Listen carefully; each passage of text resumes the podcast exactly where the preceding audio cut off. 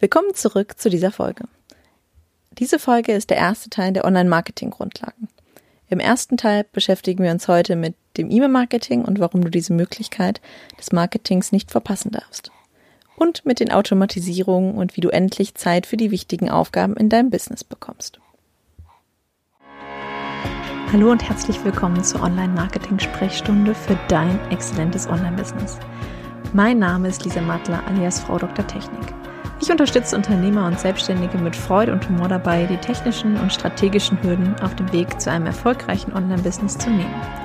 In meinem Podcast bekommst du persönliche Einblicke in mein Business sowie sofort anwendbare Tipps und Tricks für deine Strategie und Technik. Lehn dich zurück und lass dich inspirieren.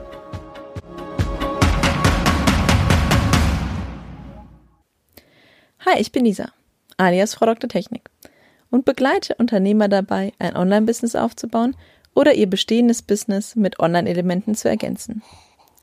Im Online, die Online-Marketing-Grundlagen sollen dir helfen, einen ersten Eindruck zu bekommen, welche Elemente das sind und wie du sie nutzen kannst. Viel Spaß dabei! Kurz noch vorab, meine Liebe.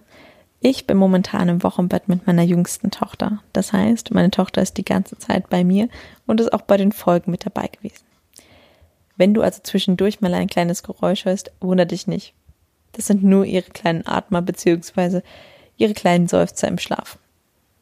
Hab jetzt viel Spaß bei der Folge. Lass uns mit dem E-Mail-Marketing starten. Was ist überhaupt E-Mail-Marketing? Wenn ich meine Follower oder auch meine Kunden anfangs frage, dann ist es häufig E-Mail-Marketing gleich Newsletter.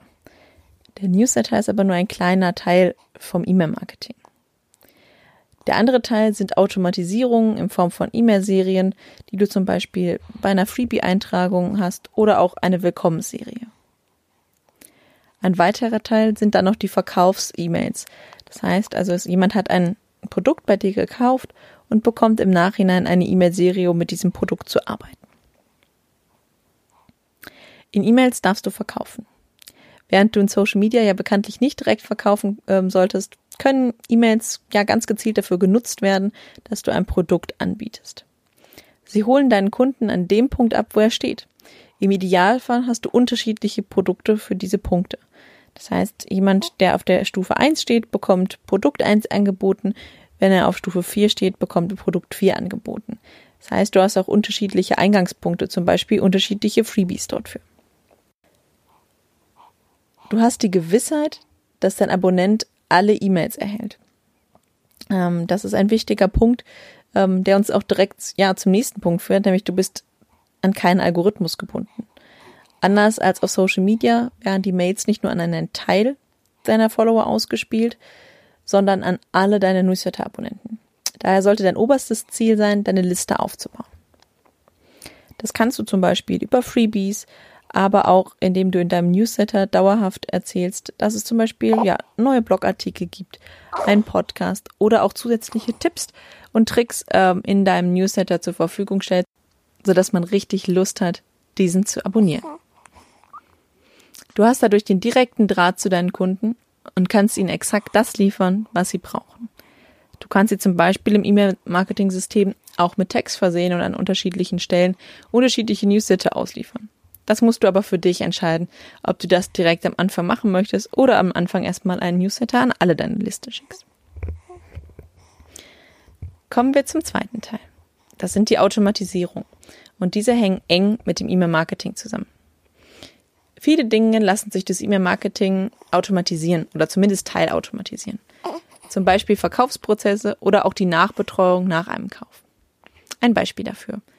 Du verkaufst ein Produkt online und der Kunde soll im Anschluss jede Woche eine Erinnerungsmail erhalten, dass ein neues Modul freigeschaltet wurde oder auch, dass es ein Live-QA in der Facebook-Gruppe gibt oder eine neue Gruppensitzung in deinem Gruppencoaching-Programm. Ein anderes Beispiel wäre, du planst einen Prozess mit einem Kunden, zum Beispiel ein Coaching, und er soll dir regelmäßig seine Ergebnisse abliefern.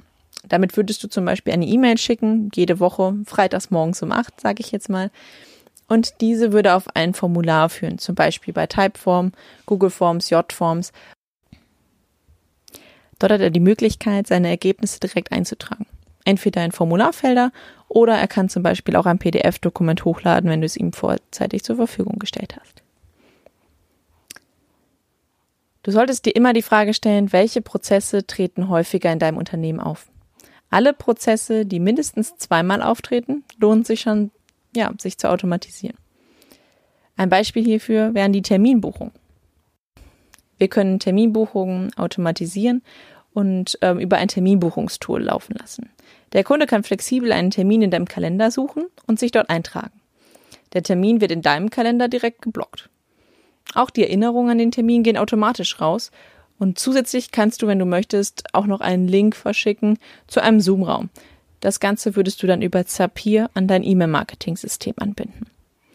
Das ist möglich und so hast du eine komplett automatisierte Strecke von der Eintragung in deinen Kalender bis hin zur Terminbuchung. Das heißt, du hast, bevor du ja diesen Termin mit dem Kunden wahrnimmst, keinen keinen zusätzlichen Aufwand mit dem mit dem Kunden gehabt.